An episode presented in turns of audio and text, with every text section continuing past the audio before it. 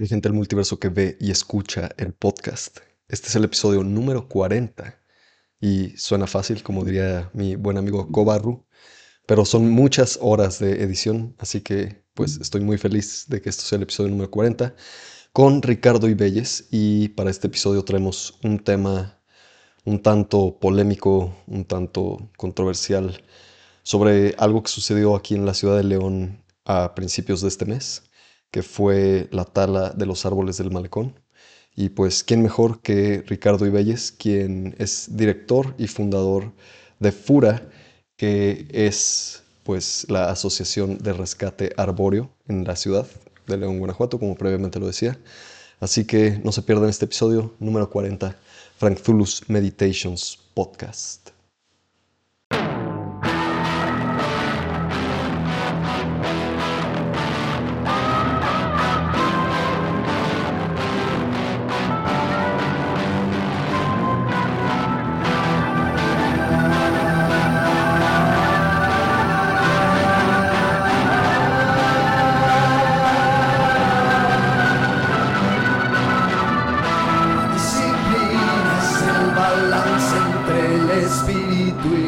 Las virtudes y los actos podemos crear conciencia.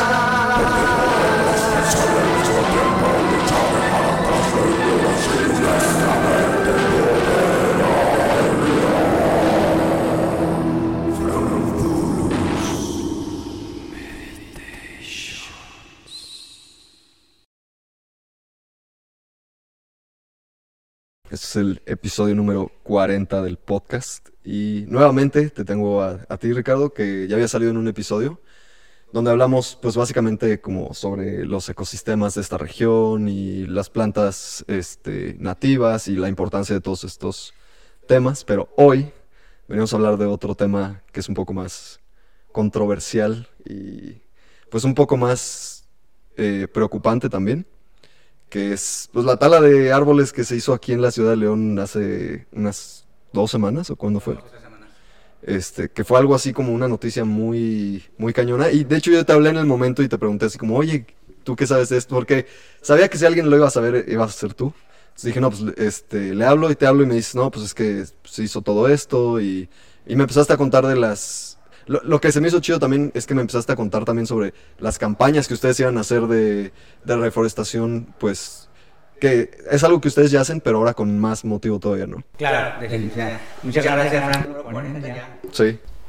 Pues efectivamente el tema que hoy nos ocupa es precisamente esta cuestión de, de la tala de los 63 árboles, que además una semana o dos semanas después de esa eh, situación, la naturaleza también nos cobró factura y tiró aproximadamente 130 y tantos árboles, casi el, mejor dicho, el doble de los que este, fueron talados para la, ampliación del malecón.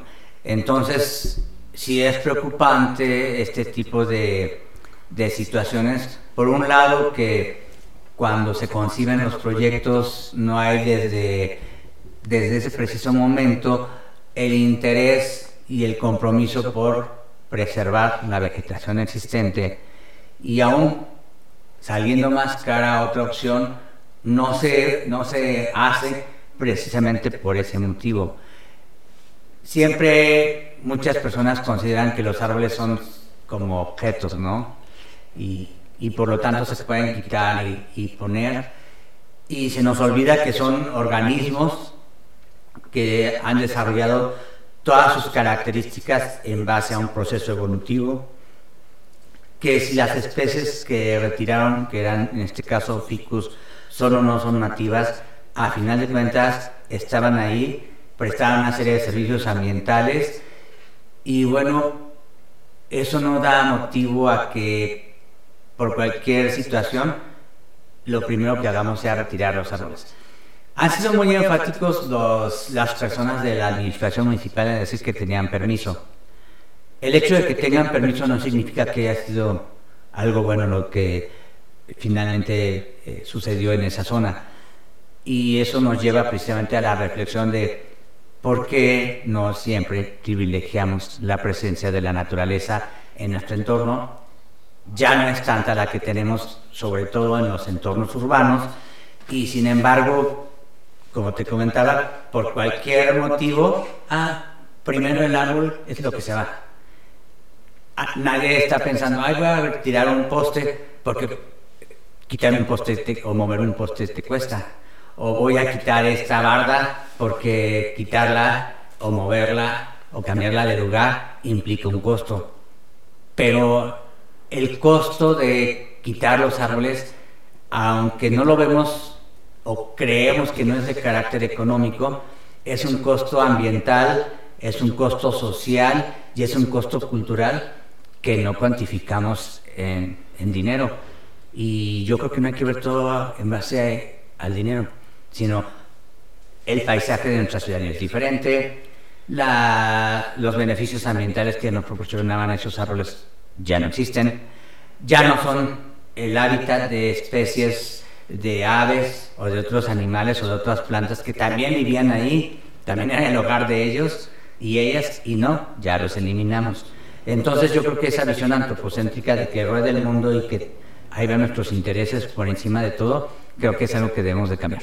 Uf, claro, totalmente de acuerdo. Y, o sea, no manches, tienes razón. He, he visto muchísimos árboles caídos últimamente.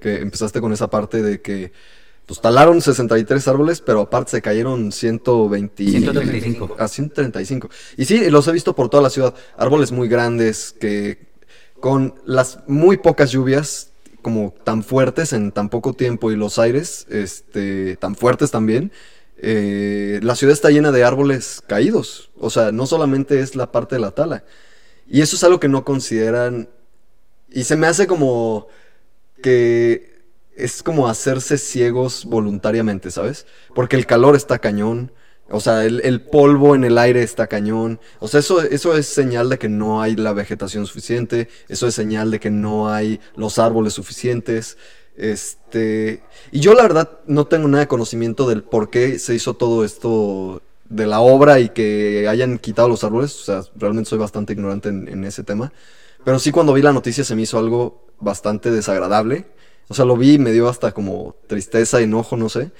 Este. Y se me hace una acción completamente ridícula porque, como dices, ¿por qué no? O sea, hacer. al- Nosotros somos parte de la naturaleza y todo el tiempo, como que queremos pelearla en vez de nosotros adaptarnos a ella, ¿no? Como dices tú. O sea, ¿por qué no en vez de llevarte los 64 no te haces un ladito, ¿no? O no sé, digo, tal vez estoy diciendo alguno, alguna cosa muy tonta, ¿no? Pero es esa parte de no, de no adaptarnos a la naturaleza. Yo, por ejemplo, soy muy fan de, de los programas de supervivencia y así de que campismo y cómo sobrevivir en la naturaleza y así. Y uno de los puntos como esenciales es trabaja con la naturaleza, no en contra de ella, porque pues a la naturaleza no le importa realmente si vives o mueres o, o así, ¿no? Más bien la estás usando tú de ayuda, no ella a ti de ayuda. Claro, yo creo que, digo, nosotros por naturaleza somos unos depredadores, invariablemente. Ahora que hemos evolucionado en formas de conocimiento y que conocemos las consecuencias de enfrentarnos a esa naturaleza o al menos de no tomarla en cuenta e ignorarla olímpicamente en cuanto proyecto tenemos, obviamente nos va a cobrar una factura. Y como tú bien dices, Fran, la naturaleza no nos necesita. Digo, e- ella va a persistir con o sin la raza humana, afortunadamente. sí, totalmente. Pero, este, Porque aparte la naturaleza no es nada más la Tierra. No, o, sea, claro. o sea, vivimos en un universo o multiverso, quién sabe, abismal. Perdón. Así es, definitivamente. Entonces, este, pues la presencia de ella es lo que a nosotros nos, da- nos sostiene. ¿sí? Es la sustentabilidad y la sostenibilidad famosas, ¿no? Yo creo que entonces este, es momento de dejar esa visión, como lo dije, antropocéntrica, de que todo gira alrededor de nuestros intereses, que nosotros mismos definimos qué especies de árboles persisten en la ciudad y cuáles no, que porque nos gustan, que porque son más baratas, que porque crecen más rápido, Y le jugamos a la naturaleza y entonces cambiamos las especies, cambiamos la configuración de un territorio, cambiamos el hábitat de otras especies de fauna y de flora, cambiamos el paisaje y creo que eso no se vale. Por eso nosotros somos muy enfáticos en esta cuestión de, primeramente, tener conciencia del lugar en el que vivimos. Y aquí, en, al menos en León, Guanajuato, el bioma es la selva baja caducifolia. No tengo los árboles que hay en la selva tropical. No tengo los, eh, los árboles o las, las plantas del desierto.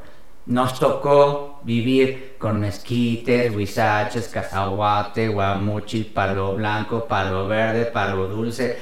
Una variedad bastante amplia de vegetación que en esta cuestión de las modas, los gustos, las cosas baratas, la rapidez, la inmediatez de las cosas, pues los eliminamos y los sustituimos por otras especies.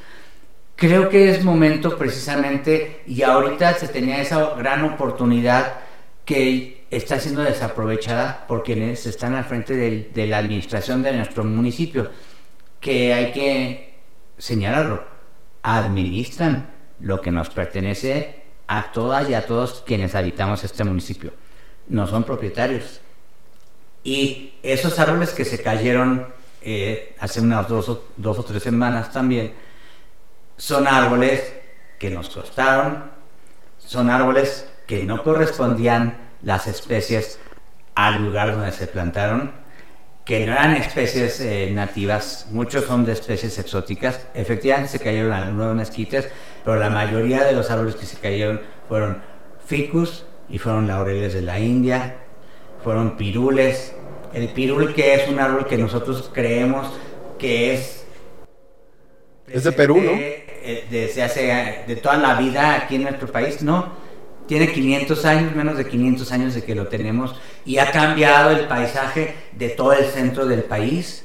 O sea, en la zona de los Pedregales en Ciudad de México, aquí mismo, todos volteamos al campo y lo que encontramos son pirules y eucaliptos y eso no era la vegetación que conocieron, se conocía hace, en la época de la independencia, a, lo mejor, ¿no? Entonces, sí es importante que conozcamos lo que tenemos, que lo preservemos, porque al final de cuentas es el vínculo que nos va a unir a las personas con el lugar donde vivimos. Y entonces hablaremos ahora sí de un sentido de identidad. Y cuando hay sentido de identidad, hay un sentido de pertenencia y por lo tanto yo cuido las cosas.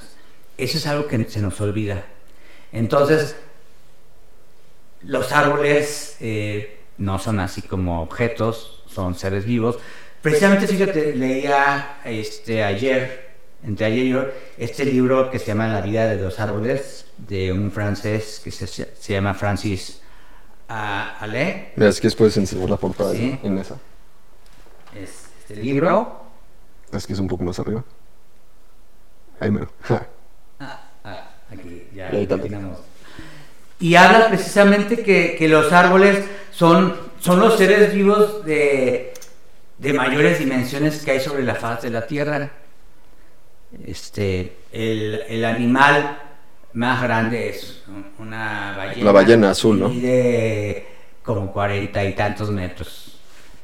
Los árboles, las secuoyas en California miden 120. Sí, está cañón. Entonces, veamos eso. O el diámetro de, de nuestro árbol del tule, que es el que ah, este, conserva su- el, el récord del árbol con mayor diámetro, pues también veamos las dimensiones que él tiene, que son como cuarenta y tantos metros. ¿sí? También los árboles son las especies de vida, de elementos vivos, seres vivos, que tienen mayor eh, periodo de vida. También es importante. Entonces, es, los árboles están con nosotros desde hace millones de años, aproximadamente 3, billones 800 mil años. ¿sí? no han sido todos los árboles, y dice aquí mismo este, Francis, que hay 700 mil especies de árboles, más las que descubramos ahorita, ¿no? En todo este tiempo. La riqueza eh, biológica de los árboles y de, en general de toda la fauna y flora que está sobre la faz de la Tierra es importante. Nosotros no podemos hacer a un lado todas estas dinámicas y procesos de la naturaleza en aras de sacar provecho, el mayor provecho, que además solo benefician a unos cuantos. Los árboles son seres tan maravillosos que nos dan, eh, que, que, nos requieren muy poco y nos dan muchísimo, ¿sí? Y decían, una de las, de las ventajas de los árboles es que viven, se alimentan de nuestros, de, nuestros contaminantes, ¿no? Entonces, una gran cantidad de la contaminación que está en la atmósfera y bueno, CO2, que es un gas de invernadero, dióxido de carbono, etcétera, ellos son tan nobles que en su proceso lo único que retienen es el carbono y liberan el oxígeno. De ahí la, importancia de mantener el patrimonio arbóreo en la ciudad, en el campo, en el bosque, en todas partes donde debe haber árboles, ¿sí? Entonces, este, pues sí es como muchas reflexiones en torno a, a los árboles. No son los 63 árboles o los 135 o los 10 millones que quitaron por el tren Maya. Hmm. No podemos evitar ese tipo de situaciones, nos queda claro. Pero ¿por qué no entonces ser conscientes y hacer mucho más intensas las campañas de arborización? Nosotros como personas hacernos cargo de uno, dos, tres árboles en los espacios públicos de nuestras ciudades, hacer muchas cosas. Yo creo que la punta de este iceberg nada más fueron los 63 o los 35 o los 10 millones de la selva, pero ahorita en este momento están quitando una cantidad importante de árboles en otros lados. Claro, en todo el mundo. Madagascar, la, eh, eh, en India, en, China, etcétera, porque demandamos una cantidad de productos derivados de los árboles. Claro. Que no solo son frutos, es la madera, es la, papel. para el papel, etcétera. Entonces, tenemos que ser mucho más conscientes de esta situación. Cómo reciclar el papel, cómo eh, acumularlo en casa y después llevarlo a, un, llevarlo a una recicladora. Eso evitará que, que se estalen más árboles. Ya sé que en la cuestión forestal, pues hay todo un manejo también, etcétera, ¿no? Pero eso no significa que no tengamos también nosotros ese compromiso por hacer que las cosas cambien. Claro.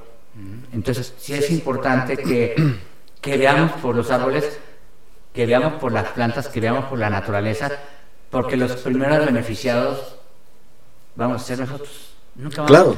Por, por hacer algo a favor de la naturaleza, nunca vamos a tener un, una cosa negativa. De alguna manera todos salimos beneficiados y salen beneficiados los 10 mil millones de personas que habitamos este planeta. Claro, y es, es que y ahorita dijiste varias cosas que me, me resuenan mucho, ¿no? O sea, por ejemplo, nosotros aquí en el negocio separamos todo, todo lo reciclable, y no lo llevamos nosotros a un centro de acopio. O sea, yo también opino en que no hay que ver todo como con la parte del dinero, pero en este caso pues creo que es algo que sirve. O sea, nosotros separamos todo y va una persona que tiene necesidades económicas y nosotros le regalamos todo el, todo ya separado, el papel separado, el cartón separado, el aluminio separado y él va y lo vende y este y de ahí gana dinero y cosas así, ¿no?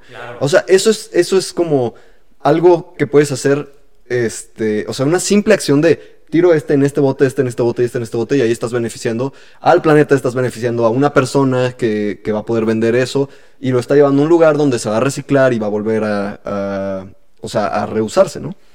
Y eso, eso, o sea, esa simple acción del esto lo tiro aquí, esto lo tiro acá y esto lo tiro acá, que es algo que yo había mencionado ya previamente en algún episodio del podcast, es algo como que a mí me cuesta mucho trabajo comprender, como es la hueva de la acción de, no, ¿cómo voy a tirar este aquí, este acá? No, todos aquí porque, no sé, la mente como que no da para más allá, ¿no?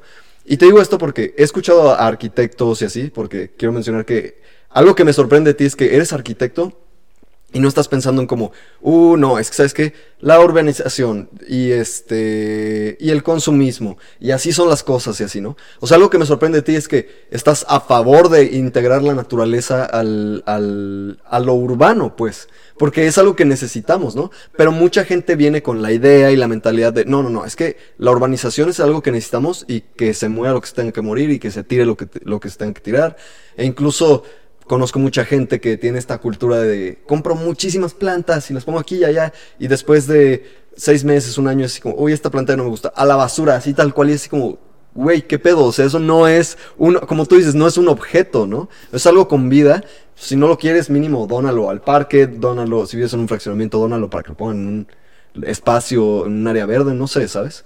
Este, eso se me hace así cañón. Y la parte de, de, los años de los árboles, ¿no? Como tú decías. Igual y ninguno de estos árboles que talaron eran, eran árboles nativos.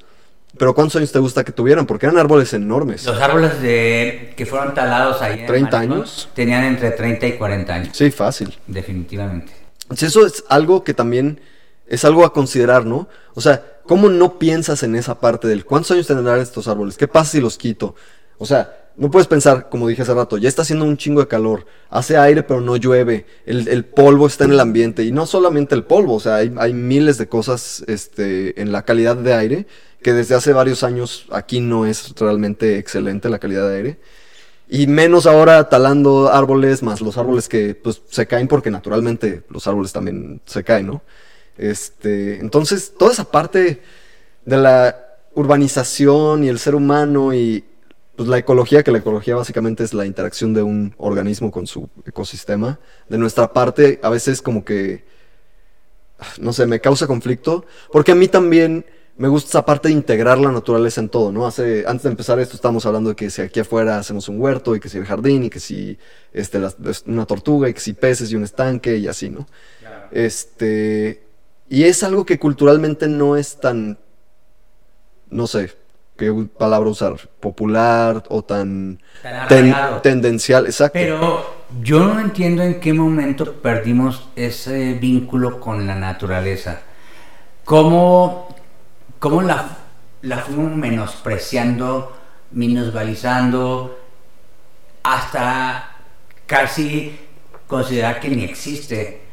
A pesar de que toda nuestra presencia depende de los ciclos de la naturaleza.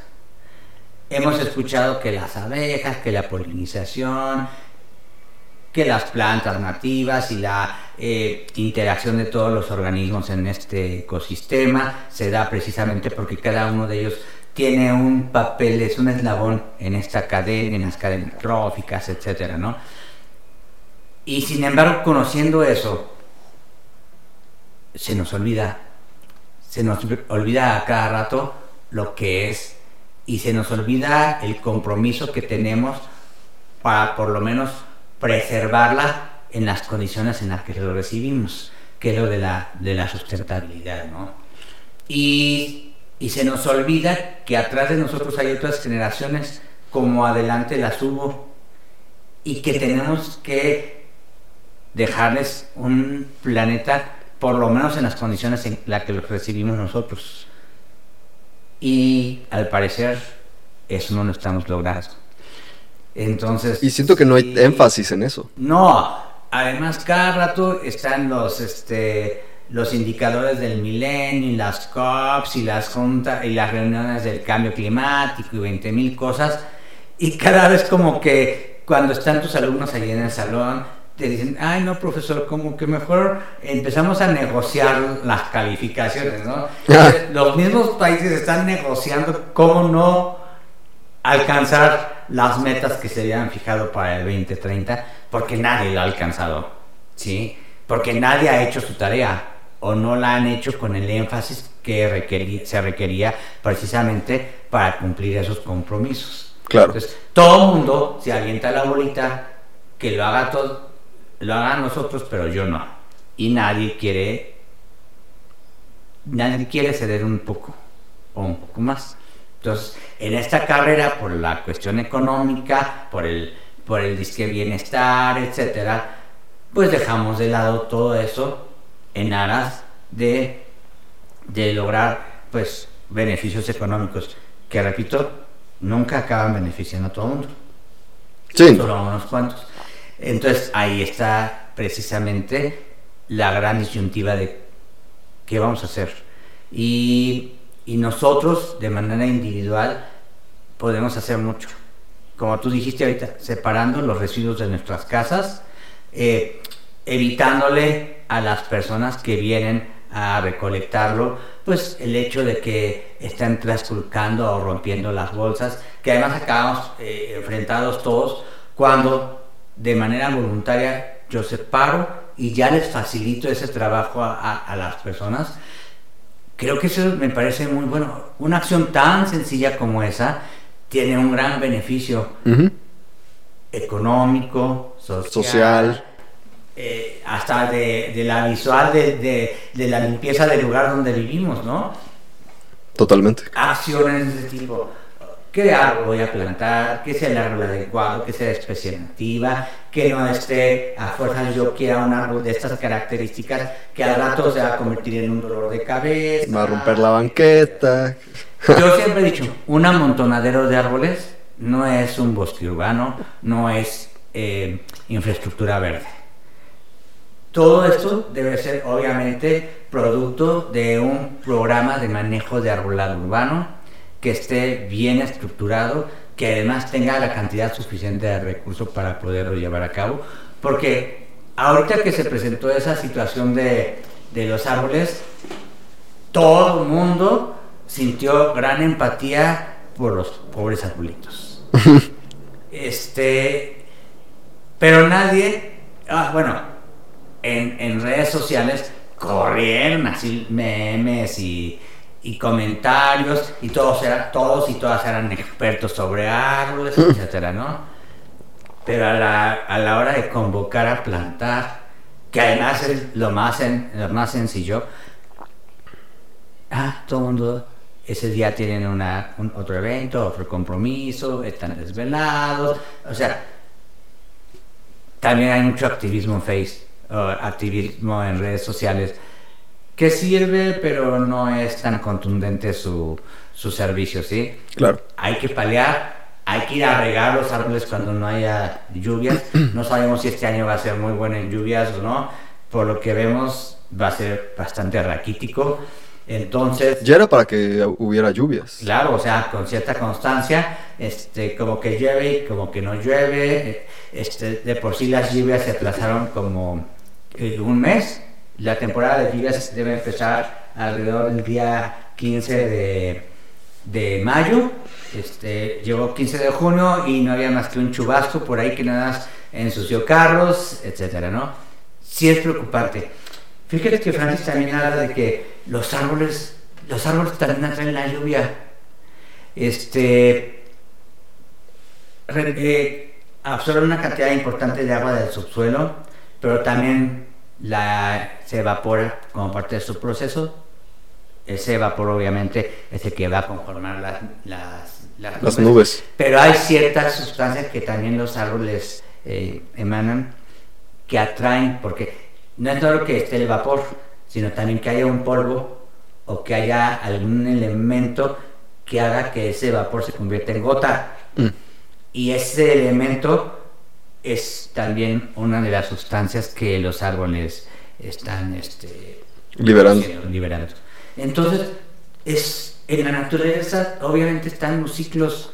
Cada, cada ser tiene un papel y una razón de ser en, todo este, en toda eh, la biosfera. Nosotros no podemos, por gusto, por moda, por comodidad, por cuestiones económicas, decidir qué especie de árbol persiste y cuál no persiste.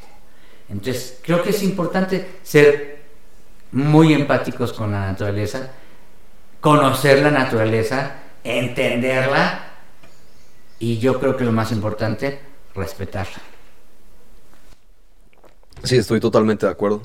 Y sí, no, o sea, no hay eso. Y en redes sociales, obviamente, pues mucha gente va a actuar o sea, positiva, negativamente, o nada más para ver el chisme, o nada más para hacer memes, o nada más para, este, no sé, lo que sea, ¿no? Pero sí, no hay tanto activismo físico, pues. Y eso, pues sí, también está cañón, porque vuelvo un poco como a lo que decías de hace rato, de que cómo nos fuimos desconectando de la naturaleza y así. También siento que es mucho la parte de Hollywood y de que las grandes ciudades y wow, aquí y, no sé, si sabes como el estilo de vida que llevas en una ciudad, pero no te das cuenta, o sea, en la película no te pintan que el smog y que te da este tales enfermedades y que si así, ¿no? Y es lo mismo, o sea, es lo mismo acá, ¿no? O sea, estamos tan acostumbrados a vivir en la ciudad, a estar en las cajas de concreto y así que nos, nos pues desconectamos de la naturaleza y del querer ensuciarse las manos y del querer poner el árbol y del querer poner la planta o de, o se- o de hacer algo en tu jardín o patio o así, ¿no? Pero fíjate, nos desconectamos, pero es lo que buscamos. Porque si nos fijamos en toda la publicidad de los nuevos desarrollos habitacionales que nos están vendiendo, siempre tienen una cantidad importante de vegetación. Y árboles grandotes, y, y- y plantas y jardín. Y cuando llegas al fraccionamiento, dices, ¿dónde están los árboles? ¿Dónde están los, las áreas verdes? Etcétera, ¿no? Se les olvida. O sea, la renderización de la naturaleza, pues vende, pero no es una realidad. La realidad es precisamente cuando ya nos enfrentamos a este tipo de, de situaciones en la que no están colocados los árboles o no han crecido porque no fue la especie adecuada o estamos eh, provocando un problema a futuro porque la especie no correspondía, etcétera, ¿no? Es cuando la- se, bana- se banaliza al árbol y, creo que no merece ese trato por parte de, de nuestra parte, por nuestra parte, ¿sí? El árbol es un ser vivo que nos proporciona muchísimos servicios ambientales. Francis también dice, es un ser callado, silencioso, en teoría no la lata, y por eso a- muchas veces pareciera que, que parece eh, que, no, que no está ahí, pero siempre está ahí. Entonces es, es un ser muy extraordinario, ¿no? Dice, y lo cito, lo único que pide un árbol es que se le deje en paz. Encuentro que son muy útiles para la especie humana. Son discretos, a veces un tanto callados y totalmente pacíficos. Creo que sí, es importante, ¿no? Totalmente pacíficos.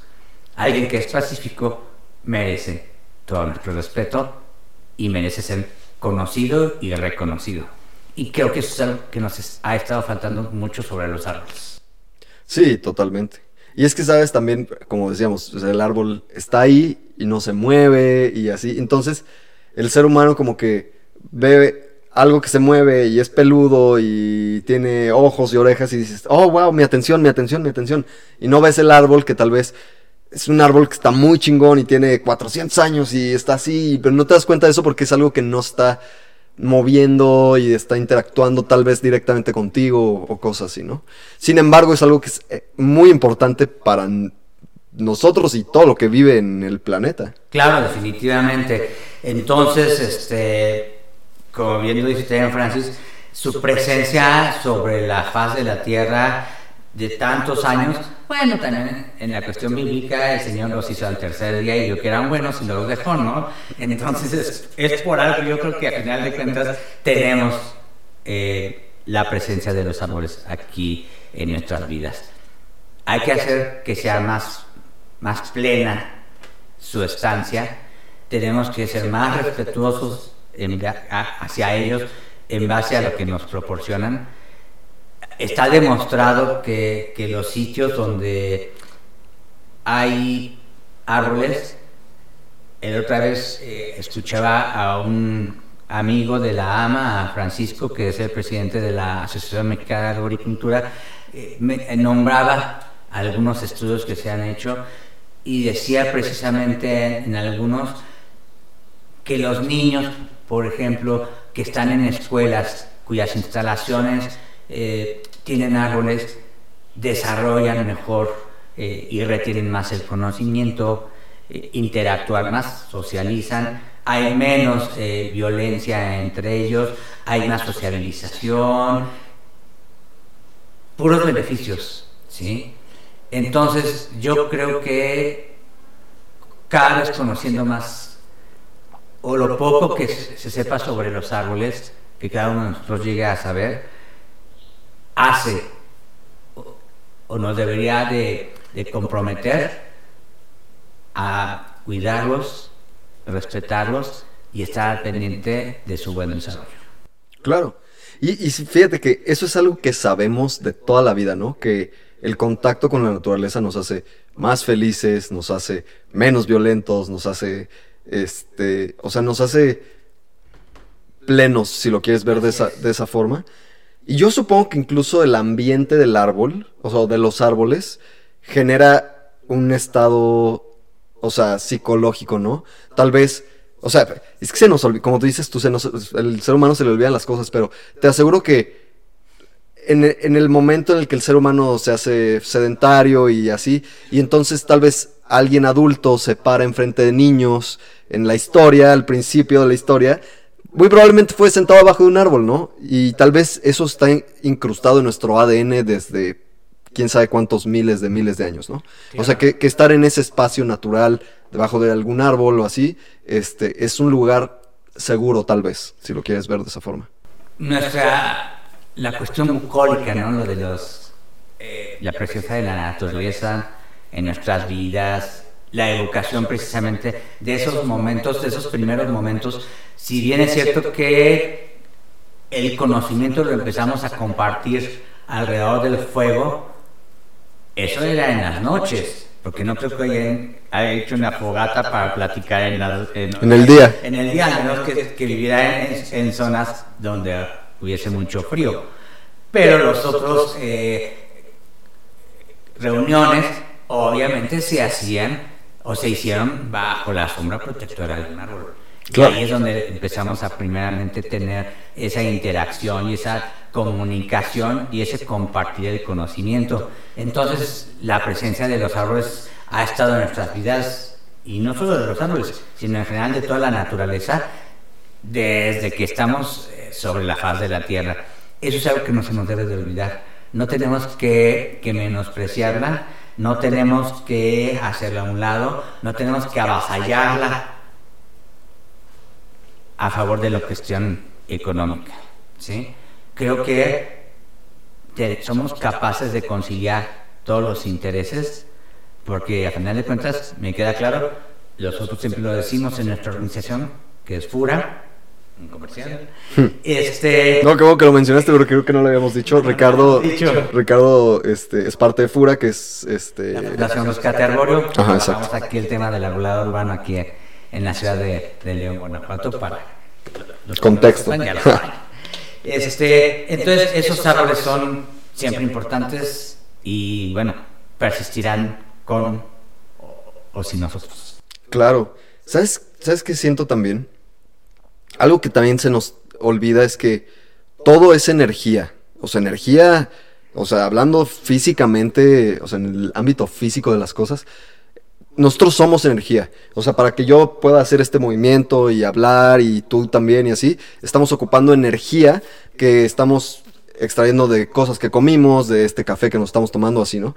El árbol, las plantas, los peces, los animales son lo mismo. Incluso en las rocas hay energía. O sea, el, sol le pega todo el día a una roca y esa roca se carga de energía. Si lo tocas está caliente. Y te aseguro que si le haces un estudio para ver si tiene movimiento, va a, o sea, va a tener algún tipo de vibración. Y esas vibraciones, a fin de cuentas, y esto lo sé porque amo la música y también hago música, pues esas frecuencias eh, de estas vibraciones son algo con lo que haces frecuencia o no haces frecuencia. O sea, tal vez estás en una frecuencia o en otra frecuencia. ¿A qué me refiero? Que también, por ejemplo, esto, esto no es algo vivo, sin embargo, esto es un punto de energía y esto Claro. tiene una frecuencia igual, ¿no? Entonces, tal vez esa parte como del desapego y así, viene a que estamos tan en tanta frecuencia con este tipo de cosas que no están vivas, que perdemos esa como Conexión. conexión de frecuencia con las cosas que sí están vivas, como vuelvo a lo mismo, plantas, árboles, animales, el, el- el entorno natural, ¿no? O sea, el ecosistema, ir a la naturaleza, ir a la montaña, ir al desierto, ir al bosque, ir a... ¿Sí sabes? Claro, no, y, y Neo Francis habla de, esta cuestión de la energía y de que mm, el- las plantas funcionan de manera diferente al- al- a los animales, definitivamente. Para empezar, pues las plantas únicamente tienen presencia en un sitio, no, sé, no andan moviéndose Exacto. donde, donde cae la semilla, germina y se desarrolla y hasta ahí llegó. Pero todo lo que trae inmerso, toda la energía que viene en el interior de esa semilla, todo eh, su ADN, los genomas, etcétera, este, pues son precisamente la, la manera como los seres nos vamos adaptando a las diferentes condiciones en las que, que vivimos. Este, los árboles tienen una cantidad de, de- de elementos. Precisamente, decía, alguien le preguntó ahí, ya al final del libro, hay unas preguntas. Me parece que esta es una conferencia que dio él. Y entonces le preguntan que si la, las áreas de los árboles es como la sangre. Y le dicen, no, porque los árboles no tienen un corazón que esté bombeando el fluido. O sea, el, el agua y los nutrientes que están divididos en el agua, pues viajan de otra manera que no es este, el bombeo. Y dice, y lo que sí está demostrado es que a lo mejor puede llegar a, a distribuir de esa manera hasta 120 metros este, lineales, ¿no? O algo así. Que la altura que tienen las secuoyas californianas. Entonces, siempre es eh, interesante comprender cómo eh, los árboles se comunican. Por ejemplo, este, dice, hay ciertas eh, plantas que todas obviamente son consumidas por herbívoros, que cuando los, y eso son unas plantas que están en África, cuando se las empiezan a comer los animales, de repente a los minutos dejan de comerlas porque la planta ya en ese momento detectó la presencia de, de un elemento externo, extraño, que se le está comiendo y para protegerse secreta una sustancia que los retoños son este, comestibles, pero después se hacen venenosos, ¿sí? precisamente a través de esta comunicación. Y Y todas las plantas hacen lo mismo. planta a otras plantas, ¿no? A sus compañeras plantas. Algo que, por ejemplo, si ya nos ponemos a verlo, pues los árboles en la ciudad se la pasaron muy mal. Porque muchas veces lo plantamos ahí, solito el árbol, sin compañeros, árboles, este, no tienen con quién comunicarse, etcétera. Le, le echamos agua, lo encalamos, lo podamos, que es algo que no deberíamos de hacer con los árboles en las ciudades. Y si, si hacemos la selección adecuada, no hay que podarlos, etcétera. Entonces, los árboles en las ciudades se la pasan bastante mal. Es como si nosotros viviéramos encerrados, ¿no? Y, este, y solo nos pasaran el, el alimento ahí por una rejilla, rejilla, etcétera, ¿no? Así les pasa también a los árboles. Entonces, este, pues, a pesar de ello, ahí están. Entonces, sí tenemos que ser este, pues más, más agradecidos con lo que finalmente nos proporciona. Pues sí, la- el, el árbol no se la pasa también en la ciudad porque, como dices tú, ¿no? Tendemos a encerrarlos en camellones, en banquetas, en patios, en... ¿Sí sabes? En una banquetita de 1,20 y le hacemos un agujerito de 30 por 30 centímetros y queremos que ahí Y pones un laurel de la India ahí. Entonces, al rato, pues ahí están las consecuencias. Precisamente esos árboles que se cayeron, muchos están colocados en banquetas. Este, mala selección de especie, peor definición espacio, de, de ubicación, etc. Sí, claro. Y eso es algo que también es algo, por lo menos aquí en México es muy común. O sea, colocar de forma equivocada árboles. O sea, seleccionar muy malos lugares para eso. En vez de, de, de decir, ¿sabes qué? Bueno, obviamente hay áreas, áreas verdes y así, pero luego, o sea, designamos estos árboles a lugares donde pues no deberían ir. Y, y no es justo que una mala, no, no es justo que una buena intención se convierta En una mala decisión. Y que sea peor, un dolor de cabeza para el futuro. Porque a la vuelta de dos años acabamos oyendo al pobre árbol y es el menos culpable de la situación que está. Los árboles, de acuerdo a su especie, pues desarrollan un diámetro de tronco, una altura. Eh, las personas empiezan a decir que los árboles tienen tirar basura, los árboles no tiran basura, finalmente Es materia orgánica. hojarasca que, que cae de los árboles es parte de un ciclo en el que debería estar enriqueciendo el sustrato, o sea, el suelo, pero nosotros, como llenamos todo de concreto alrededor, no permitimos la permeabilidad, no permitimos la reintegración de esa materia, etc. Entonces, peor tantito, o sea, el árbol solo en un lugar inadecuado, en condiciones totalmente adversas, este, maltratado, etc. Y queremos que siga siendo un árbol. Este, y sin embargo sigue siendo un árbol. O, o lucha por ser un árbol, mejor dicho. Claro. Y de hecho mencionaste algo que es algo a lo que le he dado como mucho pensamiento en mi vida. Y qué bueno que lo dijiste porque si no ni, lo hubiera, ni hubiera tocado este tema. Siento que, bueno, algo súper importante del ser humano es el lenguaje. Y siento que tenemos, o sea, codificado un mal lenguaje en cuanto a las cosas, ¿no? Por ejemplo, ahorita dijiste eso de que la gente cree que el árbol produce basura. Error. O sea, ¿cómo le das el término basura a, a las hojas del árbol? Eso es materia orgánica y el árbol las está tirando porque de eso se va, o sea, se va a producir tierra después porque es el ciclo natural de las cosas. O sea, llámalo en tu patio o llámalo en el bosque o llámalo, o sea, el árbol va a tirar sus hojas precisamente para hacer eso. Y sin embargo nosotros seguimos llamándolo basura y sin embargo nosotros seguimos molestándonos porque el árbol tira y dices como, ah, es que tira muchas hojas y las tengo que barrer. Pues güey, es porque estás, o sea, es como si pones un delfín en la tierra, ¿no? O sea, no es, no va ahí, ¿sí sabes? Claro. Además, siempre esta cuestión, y volvemos a, al antropocentrismo, de que todo esté así limpio y entonces barremos la hojarasca del parque y barremos la hojarasca de los camellones y pagamos millones de pesos por hacer esa labor y lo confinamos y lo mezclamos con una serie de sustancias que ya no lo hacen eh, aprovechable en el, en el sanitario. Esa es una mala práctica que debemos de, evitar. Los árboles, la, la hojarasca de los árboles no se barre, hay que enterrarla. ¿sí?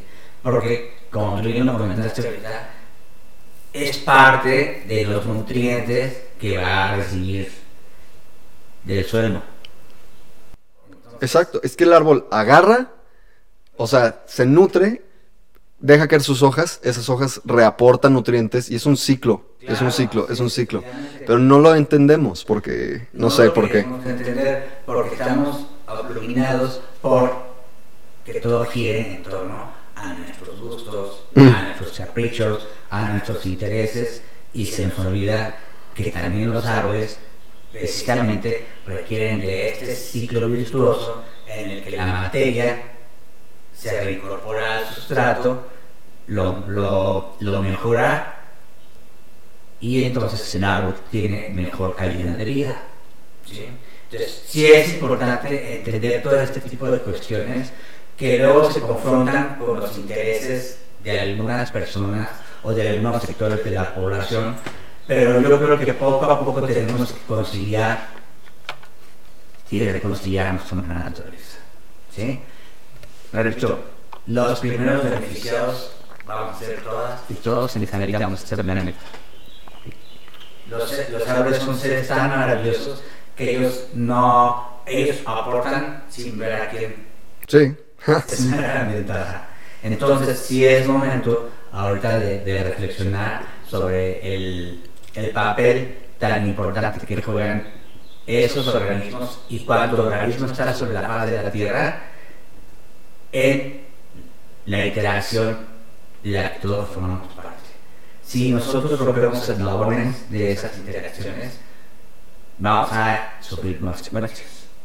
Y si es cierto, el cambio climático, la pérdida de biodiversidad, la capa de ozono, etcétera, ¿no? Todas esas cosas. Leía también en estos días, atrás mucho del antropoceno, ¿no? Ya este periodo, este periodo geológico en el que las acciones, las actividades humanas son de tal magnitud que están afectando los procesos de la naturaleza, los están impactando. Este, hay también otra corriente que dice, no, que cambio climático es parte del proceso natural, etc. Sí, sí, estoy de acuerdo, probablemente. También nuestra presencia y la contundencia con la que hemos estado nosotros golpeando al planeta ha ayudado, digo. Tampoco es, este, ah, pues olvidarnos y dejar que el mundo ruede. Porque al final de cuentas, bueno, pues nosotros tomamos decisiones y obviamente habrá consecuencias por la mala o buena decisión que nosotros tomamos. Claro, totalmente. Y pues ahí está toda la huella de concreto, está todos los automóviles. O sea, hace 300 años no había automóviles. Claro. Claro que el constante uso y las constantes emisiones es, es como acumular, ¿no? Este, y, y, que, y sí, o sea, obviamente hay mucha gente, de hecho, pues, si tú buscas, por ejemplo, sobre la era de hielo, este, puedes encontrar información de que la era de hielo ni siquiera se ha terminado, solamente estamos en una etapa, o sea, dicen que la era de hielo es como expansiva y luego, este, ajá, se contrae y otra vez se expande y, y que estamos en una etapa como de contracción y por eso hace tanto calor. Pues sí, pero también nosotros, o sea, le sumamos muchísimo ese, a ese aspecto. La cantidad de dióxido, dióxido de carbono que hemos liberado por quema de combustible fósil, este, Claro. Claro que debe tener. Ya sé que si hace erupción un volcán el día de mañana, con una sola emanación, con eso a lo mejor ya, ya, este, ¿cómo se llama? Nos hace efecto invernadero. Sí, efectivamente, pero son procesos de la naturaleza. Ujú. Nosotros también de alguna manera hemos impactado en todo este Totalmente. toda esta situación que estamos viendo. ¿sí? Si no somos responsables, a lo mejor sí la hemos acelerado. Si va a llevarse un periodo de tiempo X, ahorita con toda esta situación que estamos viviendo y que es derivada de nuestros patrones de consumo, de nuestros patrones de comportamiento, etc. Obviamente tiene consecuencias. Y también somos conscientes de que podemos actuar si no para revertir de todo, sí para mitigar un poco esta situación. Y si es cierto, los árboles no nos van a, a- a defender de las malas costumbres que ya tenemos, de nuestra falta de compromiso hacia con el prójimo, etc. Pero nos van a ayudar a paliar mucho la situación. Definitivamente. Claro. De hecho, iba a hacer una pregunta muy tonta, ya no lo voy a hacer. Te- bueno, te iba a preguntar que, ¿qué crees tú que debería, por ejemplo, este, este ejemplo del que hemos estado hablando constantemente, pues han sido los, la tala de árboles aquí en León, Guanajuato, ¿no? Entonces iba a preguntarte, ¿qué crees tú que debe hacer, por ejemplo, el municipio, el, gobierno o así, para esto? Pero más bien, siento yo que lo que necesita tener el municipio o el gobierno o quien se encargue de esto es gente que sepa investigar, que sepa el tema y que no, o sea, y que rompa es, o sea, hay que romper, como tú dices, esas malas prácticas y realmente saber las cosas, ¿no? O sea, realmente decir, ah, ok, yo voy a decir que sí a esta obra, pero aquí me dicen en este papel que se van a llevar 64 árboles. ¿Cómo eso no es un pinche, una, per- perdón por la palabra, pero una este, bandera roja del, del, no, aguanta poquito, mejor haz esto, ¿sí sabes? O sea, ¿quién ve eso y dice, ah, sí? O sea, ¿cómo no se te hace lógico que eso es una mala decisión? A eso me refiero, o sea, ¿cómo, cómo educas a alguien para que vaya más allá del decir, ah, pero ¿qué pasará si hago esto? Ah, pero ¿qué pasará si mejor, le- mejor se van por esta otra solución? O, ¿sí sabes? En vez del, ah, bueno, está bien, y nada más, este, autorizar algo Y aparte, algo que se me hizo así súper. Te digo que no sé mucho sobre el por qué y el quién y el así. Pero algo que también se me hizo súper extraño, que sí vi, es que todo esto de la tala, por ejemplo, fue en la madrugada. Lo cual hace de la acción todavía que sea como más, no sé, o sea, sospechoso, como. No sé, entonces eso se me hizo así también como extraño. Mm, Aquí hay varias situaciones. Efectivamente, eh, hacer el trabajo en la madrugada le da un velo de, de que es algo que no está bien. Porque las cosas suceden, las cosas malas suceden en la oscuridad Ah, la idea que tenemos, ¿no? Entonces, eh, empatamos es, es el- en, nuestro lenguaje y en nuestras conclusiones, eso es lo que... lo O sea, yo entiendo también que no lo vas a hacer a las 12 del día porque el sol está brutal, ¿no? Sí, sí, está carambas, ¿no? Pero ¿por qué no, no socializaron un poco más el tema? Este, también dicen que tienen el permiso.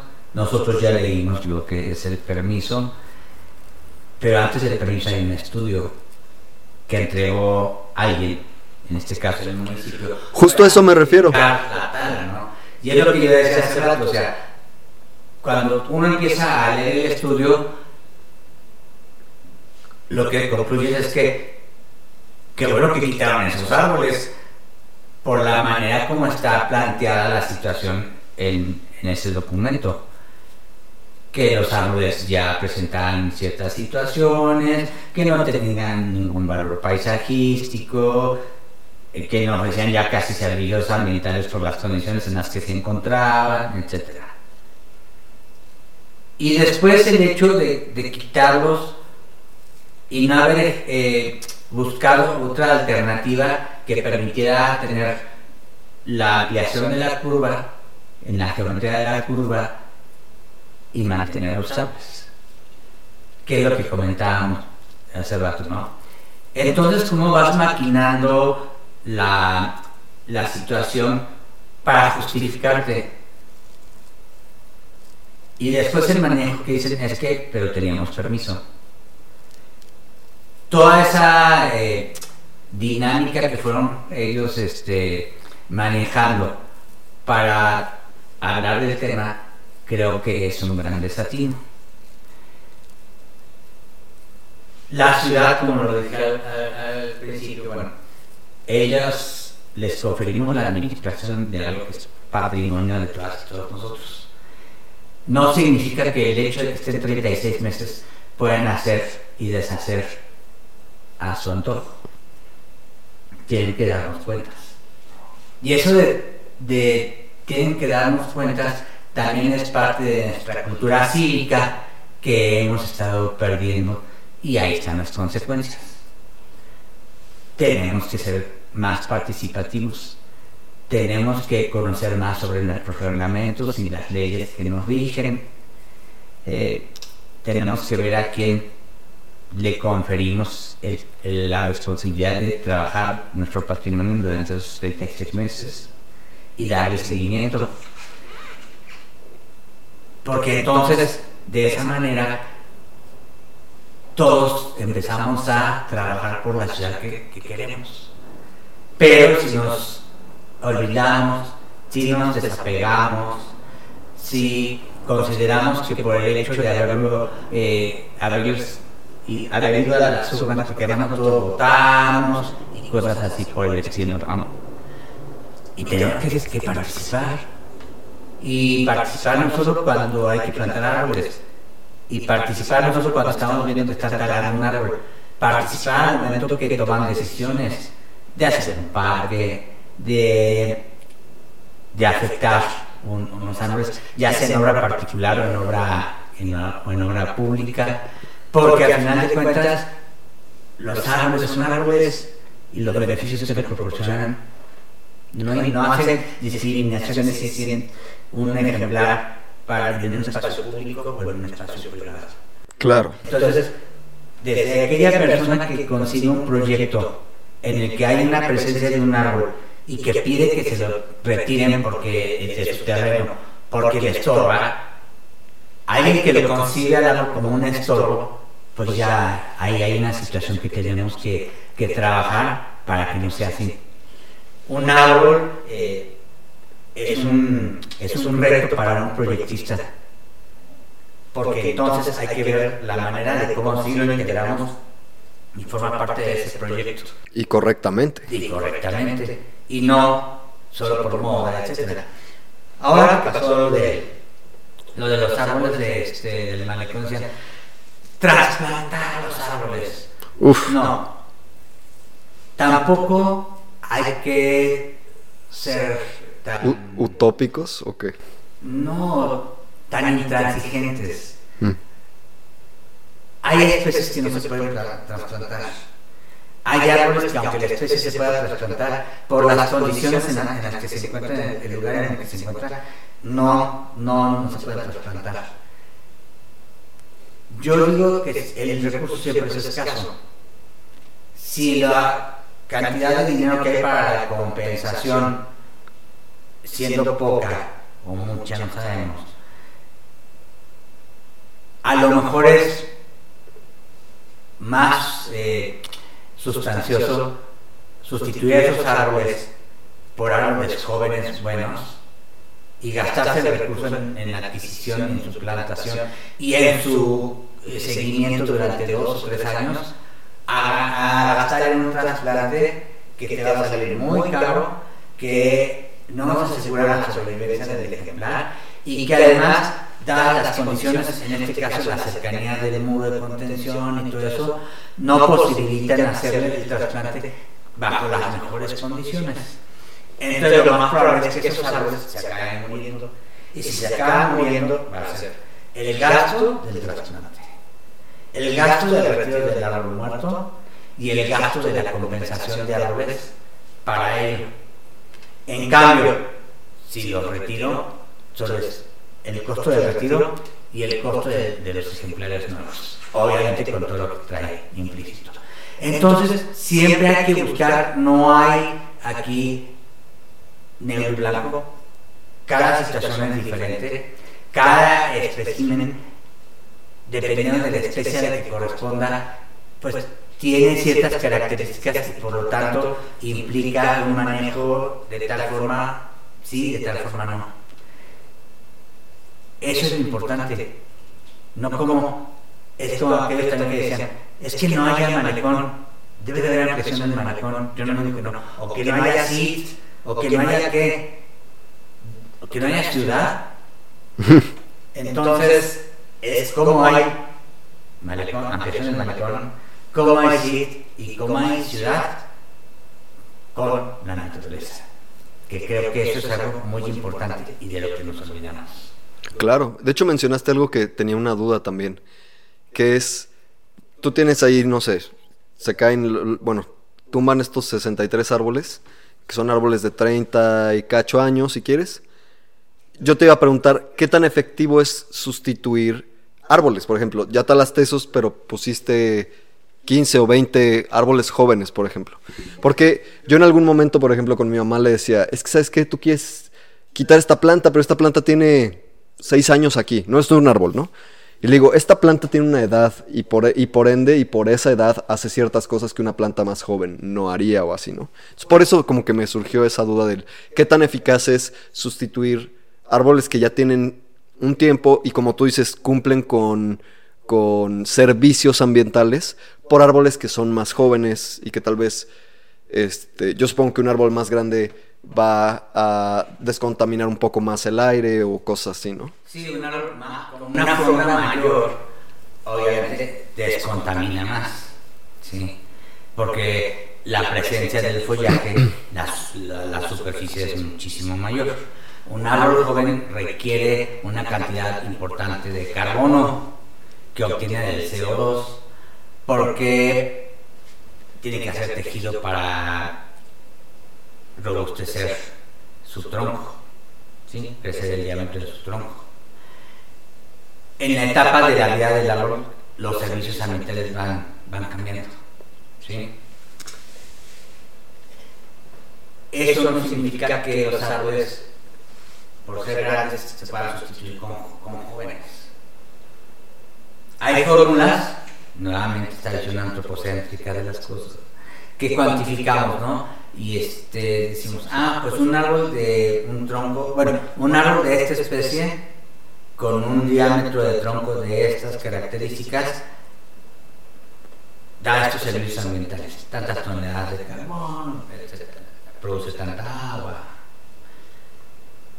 Y entonces una manera equiparable de sustituirlo es cuántos árboles jóvenes me proporcionan los mismos servicios ambientales cuantificados para este ejemplar. Nosotros hicimos un ejercicio de los 63 árboles de acá del malecón con un programa que se llama Matrix y nos arrojó que por cada ejemplar de, de ficus que se perdió necesitábamos plantar 13 ejemplares jóvenes. ¿sí? Se plantaron 3. 3 de 13. 3 de 13 en nuestro método. Mm. En nuestro método. Hay otros métodos, no creo que en nuestro sea el único, no que sea infalible. ¿sí? Pero buscamos otra manera de hacer las cosas. ¿sí? Entonces, esto es importante siempre, ver cómo hacemos más por la naturaleza y no cómo le regateamos y ya lo hicimos, ¿no? Sí, claro. Entonces, claro que felices porque no fueron 10 árboles o 13 árboles, fueron 3 árboles por ejemplar. Definitivamente, esos árboles, esa cantidad de árboles, no, no compensa la inexistencia de los que talamos. Ya otra cosa bien importante. Cuando yo talo un árbol, sus servicios ambientales se multiplican por cero. Desaparecen de la faz de la tierra. En sentido estricto. Y aunque me traiga un millón de árboles para sustituir a ese árbol que quité, ese millón de árboles ya estaban en otro lugar, en un vivero seguramente. Y ya estaban prestando servicios ambientales. Les faltaba estar anclados al suelo y todas esas cosas, ¿no? Pero ya estaban ahí. La fotosíntesis la realizaban y ya estaban reteniendo carbono y ya estaban liberando oxígeno. Si yo los cambio del vivero a la cercanía del lugar donde dice la afectación, siguen prestando los servicios ambientales que estaban prestando en el vivero o los prestaban en la esquina o los prestaban a un lado del árbol que talamos. Entonces, es una falacia eso de que yo sustituya o compense los servicios ambientales de un árbol talado con árboles jóvenes. Porque al final de cuentas, esos árboles están ya prestados servicios ambientales, pero en otro lado. Claro. No es que eh, le hagas así y pum, los aparezcas, ¿no? Exacto. Tendría que ser de esa manera para entonces decir, ah, sí, se sustituyó. Claro. Pero no, no sucede así. Claro, Entonces, en un sentido estricto, no hay compensación. Claro, claro. Nada poner más árboles. ¿sí? Y que repito, no aventar árboles a diestra y siniestra es lo mejor, porque implica que todos los árboles que se estén plantando ahorita tendrán que ser regados por lo menos durante dos años. Claro. Uf.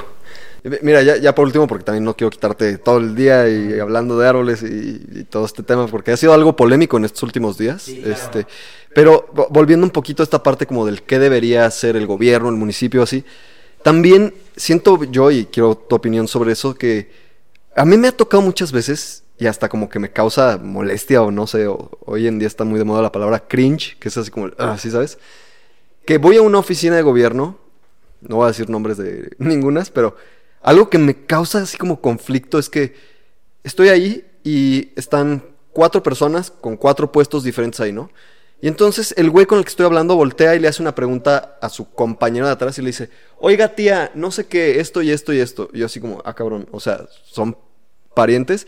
Y luego el güey voltea y le dice, oiga primo, no sé qué, y así como, entras a una oficina donde pinches de los cinco empleados, tres son familia, y eso me hace pensar como en el, estos güeyes están capacitados para esto, y vuelvo a lo mismo como que decía hace, hace rato, ¿no? ¿Qué necesitas hacer? Pues yo creo que necesitas a alguien capacitado que realmente le meta coco, y no solamente es esa parte de, las fórmulas dicen que esto, sí, ¿sabes? Como dices tú, la parte, este, de que de que esto va a compensar esto, pues no, o sea, necesitas echarle más coco y observación y decir, no, pues es que esto no va, como dices tú, ¿no? O sea, 13 árboles o 3 árboles no van a reemplazar lo que este árbol tiene haciendo ya durante los últimos 30 años, ¿no? Sin embargo, pues te digo, vas a estas oficinas de gobierno y estos güeyes son primos y son tíos y son hermanos y es así como...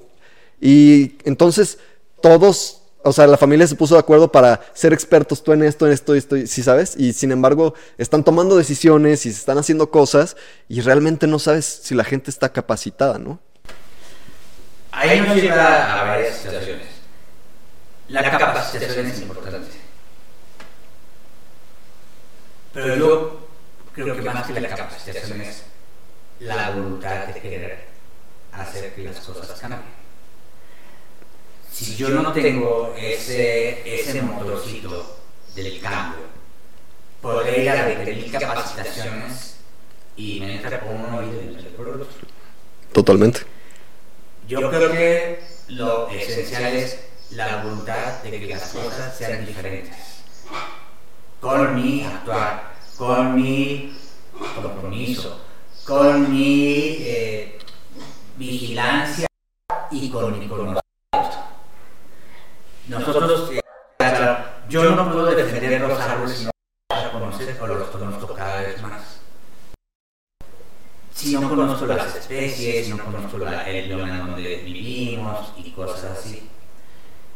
Y si eso no trasciende a vamos a pagar los domingos, o vamos a agregar los árboles que pusimos hace un año, o estoy al pendiente de que esta, el estudio de los 63 árboles se hizo bien o se hizo mal, o tiene muchas, muchas fallas en su dictaminación, o el estudio para justificar su retiro está hecho el proceso para eso, y que no hubo una persona que dijera, oye, ¿cómo que no es un elemento del paisaje? Tiene 40 años. en el paisaje. Ahora o sea, que pasemos por esa parte del malecón, vamos a sentir la pérdida. presencia de esos árboles, la pérdida de esos árboles. Sí. Y ustedes se van a preguntar, ¿qué pasó aquí? Si es que no lo saben ya. Algo totalmente desolado. Pero no hemos circulado.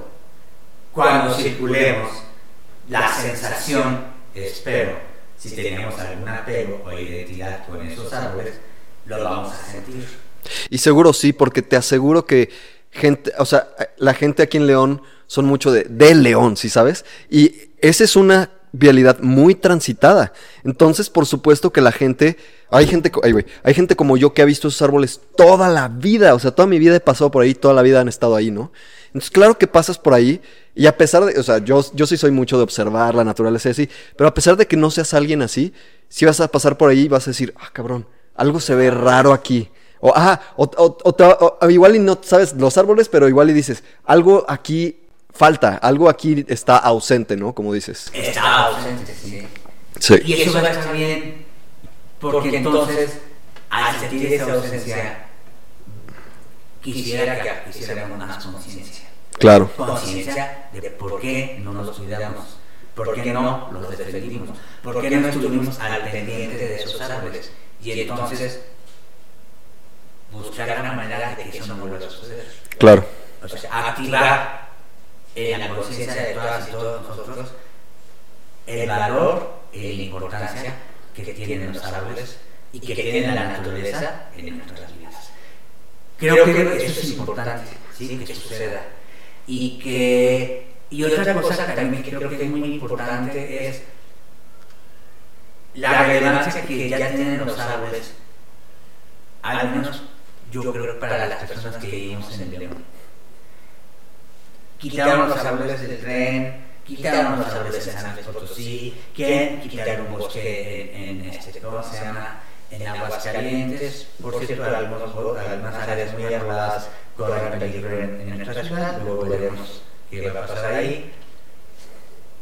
Y la gente en Aguascalientes y la gente en San Luis Potosí no hace nada. Pero la gente en León sí hizo algo y e hizo mucho. Tan hizo tanto que aceleraron los programas de reforestación, que aventaron árboles a la diestra y siniestra, que tienen todas esas, pero hicimos que los que estarán administrando nuestra ciudad en estos 26 meses no se fueran en blanco por la mala acti- actitud y por el mal que hicieron al retirar esos 63 árboles.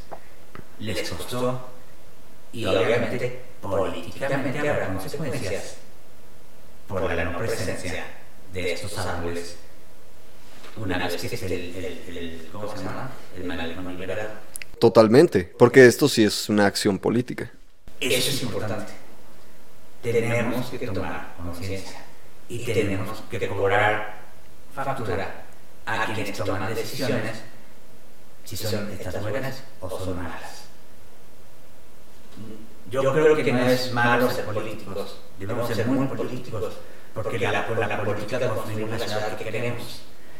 Y la comunidad que queremos. La política se ejerce de muchas maneras. Se ejerce con los memes en el, en el internet, se ejerce con, con las rabietas en redes sociales, se ejerce con las personas que van a paliar a, a- a los árboles cuando nos llaman, se ejerce cuando presionamos para que cambien los reglamentos o por lo menos que hacemos que se respeten. Eso es ser políticos. ¿sí? No tenemos que ser apáticos a la política, Claro. porque la indiferencia nos lleva a, a sufrir consecuencias de las que después acabamos lamentándonos.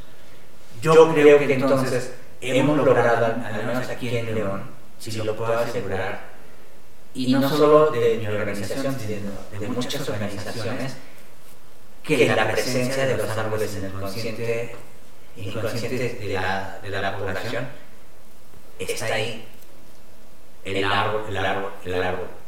Y la importancia de los árboles. Y por eso entonces la tala de los 63 árboles fue tan contundente y la respuesta, buena o mala, de parte de quienes administran el ayuntamiento, ahí está. Hubo una respuesta. Claro. De hecho, yo hasta los he visto de que en las podas sanitarias de la ciudad, con su lona de estamos súper apoyando estos árboles. Y sí, güey, pues ya el mal ya está hecho, ¿no? o sea, te estás intentando justificar. Exacto. Definitivamente, eso es importante. Porque esa lona, esos árboles, esos parques que están haciendo, etcétera, que esperemos que no les planten árboles, que no deben ser, deben ser especies nativas, porque son áreas naturales que, que las tienen y tenemos que conservarlos. Y entonces estaremos dándole seguimiento a que las cosas se hagan bien. Claro. No a mi gusto, No, no, no. las cosas se hagan bien como debe ser. Sí, exacto. Y entonces eso es importante, porque la participación de todas y todos en el tema de los árboles precisamente empujó a esta a, respuesta Ujú. por parte de los servidores públicos que están a cargo del ayuntamiento. Claro. Pues sí. Y sí, o sea, yo espero que siga habiendo respuesta y, sí- y espero que la gente actúe más, no solamente digitalmente, sino físicamente también. Este, porque pues sí es algo bastante importante. Y me da gusto que me, digas esta parte de que la gente sí reaccionó realmente. Y no solo por ti, o sea, de hecho algo que, algo que a mí me gusta de la ciudad de León es que habemos muchas personas que hacemos labores de índole sustentable, verde, ecológico, si quieres verlo, ¿no? O sea, yo te conozco a ti, bueno, yo te conozco a ti de toda la vida, eres amigo de mis papás, pero aparte yo trabajé en un lugar que se dedicaba como a lo sustentable, ecológico, y ahí, te veía muy seguido este, con Aiko y con Germán, saludos a ellos.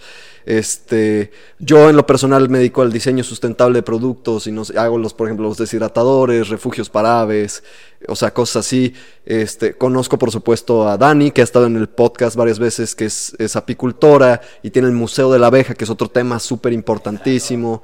Este, tuve aquí también a, la, a la que es eh, dueña y, y- y productora de Nostra Composta, que es una persona que hace compostas, con lo que la gente desecha de sus cocinas y de sus jardines y cosas así, que eso, eso es otra iniciativa súper genial. Y hay muchos de esos proyectos aquí en León, y precisamente por eso siento yo que, como dices tú, ¿no? La gente escucha y la gente interactuó y la gente dijo, ¿qué pedo con esto? O sea, ¿cómo está pasando esto? Este, porque tenemos estas personas que hablan y dicen, o sea, hagan esto y no hagan esto y esto está bien. Y, no es que no es tanto como el esto está bien y esto está mal, sino esto te ayuda, esto te puede beneficiar, esto es la naturaleza dándote algo sin nada a cambio, básicamente, ¿no? O sea, o el a cambio es que hagas las cosas correctamente, que separes tu basura, que, que compostes, que, ¿sí sabes? Que no mates a las abejas, que replantes árboles o ayudes a replantar árboles y que interactúes socialmente cuando hay situaciones como esta. Definitivamente. Yo hace rato dije, es que hubo mucho movimiento de redes sociales. Me gustaría que, así como hubo tanta respuesta en redes, también hubieran ido a paliar. Pero me queda claro que la respuesta en redes y la paliada, Mm, Son distintas. aunque son distintas, todas abonan a lo mismo. Claro. a que tengamos una mejor ciudad. ¿sí? Y creo que eso es muy importante. La conciencia de la naturaleza en nuestra ciudad y cómo se ha ido gestando entre todos los que la habitamos es importante. Y bueno, pues ahí están las consecuencias precisamente y la situación que movilizó a toda la administración pública del ayuntamiento a que hicieran algo Claro. que esperemos que no sea una llamada de que sea más constante, que sea más objetiva y más profesional y que haya un verdadero compromiso de que las cosas se hagan bien. Y si no, siempre estaremos ahí nosotros para recordarles los compromisos, que las cosas deben de hacerse bien y que hay que salvaguardar la biodiversidad de la región donde vivimos y eso implica plantar especies nativas. Y como dices tú, no solo ustedes como Fura o no solo, si sabes, sino todos, porque todos vivimos aquí y, eh, eh, como dices tú, no es la administración de lo que es de todo el- la ciudad de León y las decisiones a fin de cuentas son o a nuestro beneficio o en contra nuestra, ¿no? Entonces, estoy totalmente de acuerdo con eso que, que dices. No sé si quieras agregar este, las redes de Fura también. Sí, pues nosotros estamos en, en redes sociales, este, prácticamente en todas. Creo que hay una nueva que no me se llama. Creo que también estamos hasta en TikTok. Somos Fura. Eh, de repente ahí tenemos algunas situaciones, entonces ponen Fura espacio Fu e inmediatamente les aparece el arbolito rojo, le dan me gusta, nos siguen, vean las invitaciones que vamos a estar publicando ahorita que ya afortunadamente las lluvias eh, pues no se han normalizado, quisiera decirlo, pero no, están menos este, eh, hacia al, al, al garete, ya como que está lloviendo un poco más, entonces ya ahora sí empezamos las campañas de arborización, este, cuando deje de llover nos toca regar los árboles y fertilizarlos, Claro. también los invitamos a todas y todos a que hagamos esta labor y lo más importante, hacernos cargo de un solo árbol en un espacio público en la escuela, en el templo, en el camellón camino a mi trabajo o a la escuela, en el parque de mi colonia. Hagámonos cargo de un solo árbol. Estemos al pendiente. Cuando deje de llover, vamos a llevarle una botella de agua, si quieren, un litro, un litro y medio, cada vez que, se, que, se- que sea posible, que espero que sea una, vez a la semana por lo menos, estar al pendiente de que no se muerda algo, de que se, no, alguna placa no lo esté atacando, de fertilizar el, el suelo con, con composta o, o le llevamos el café que usamos en la mañana cuando tomamos nuestra tacita rica de, de café oloroso, etcétera. Estemos al pendiente cada quien de un solo árbol y si es así tendremos una cantidad importante de ejemplares, vamos a tener un bosque urbano muy robusto y vamos a estar todos muy contentos viviendo aquí en esta ciudad. Claro. Y eso es algo, y ese aparte es un tema importante, ¿no? Son los pulmones de nuestra ciudad. Entonces, pues, cuiden los árboles. Así es. Pues, muchas gracias, Fran, por dejarme hablar el día de hoy sobre esto. No, hombre, cuando quieras, ya sabes que. No, hombre, cuando quieras, ya sabes que este espacio, te lo juro que siempre tiene la puerta abierta para ti. Y no tendré el- los miles de millones de seguidores, pero seguro alguien que nos escuche le va a resonar esta información.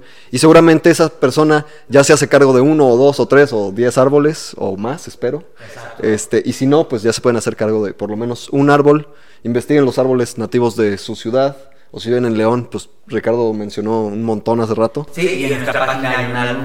En Fura, en Fura hay un Y si no, álbum. una eh, pregunta ahí por este, un mensaje y nosotros este, vamos a, a darles respuesta. Súper bien. Ricardo Ibelles de Fura. Yo soy Frank. Gracias por ver esto. Peace out. Gracias.